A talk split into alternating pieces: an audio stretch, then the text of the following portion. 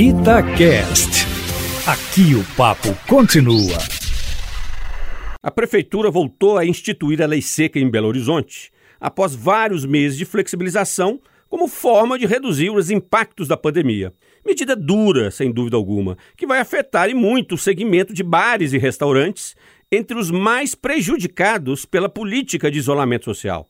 Não há, contudo, como discordar da restrição da venda e consumo de bebidas alcoólicas nos bares e restaurantes diante do recrudescimento dos números de infectados e de mortos pela Covid-19 na capital.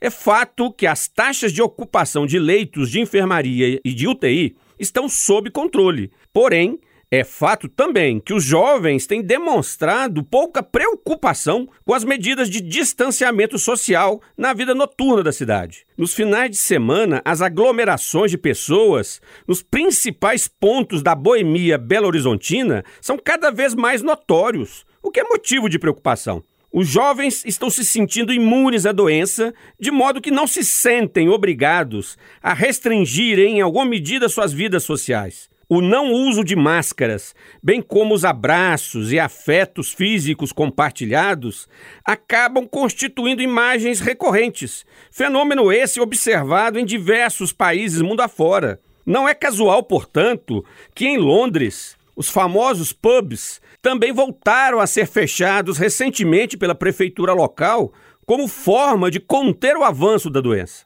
O desafio do poder público é minimizar o impacto econômico sobre o segmento de bares e restaurantes. As perdas serão enormes, considerando principalmente o período do ano no qual as confraternizações são muito frequentes.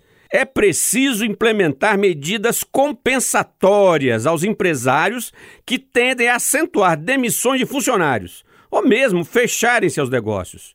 Cabe à Prefeitura de Belo Horizonte não apenas dialogar com esse segmento empresarial, como também apresentar ações concretas que minimizem os efeitos deletérios que a lei seca irá provocar.